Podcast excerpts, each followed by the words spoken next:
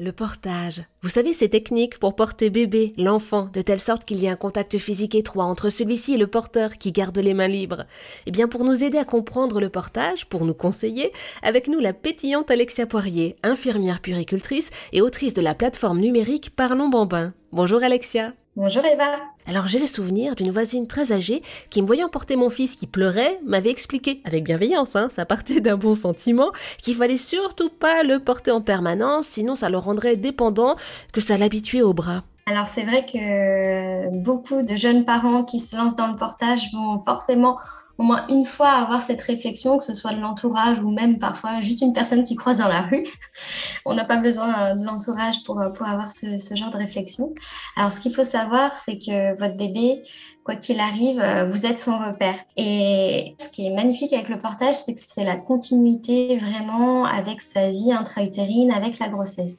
Donc plus il est petit, déjà, plus il a besoin de proximité avec vous.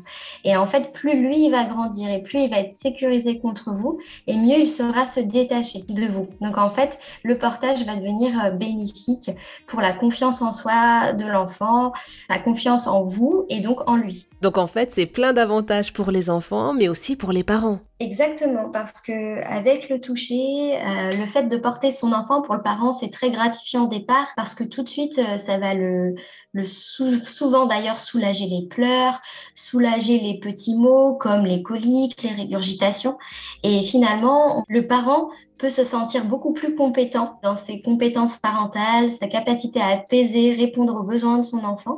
Donc au tout départ, c'est un très bon créateur de liens avec son bébé. Et après, donc euh, finalement, le toucher, le contact, la proximité avec son bébé, les odeurs, ça favorise énormément la communication, que ce soit verbale ou non verbale avec son enfant, va favoriser aussi l'attachement euh, de l'enfant et du parent euh, à son enfant. Merci beaucoup Alexia Poirier.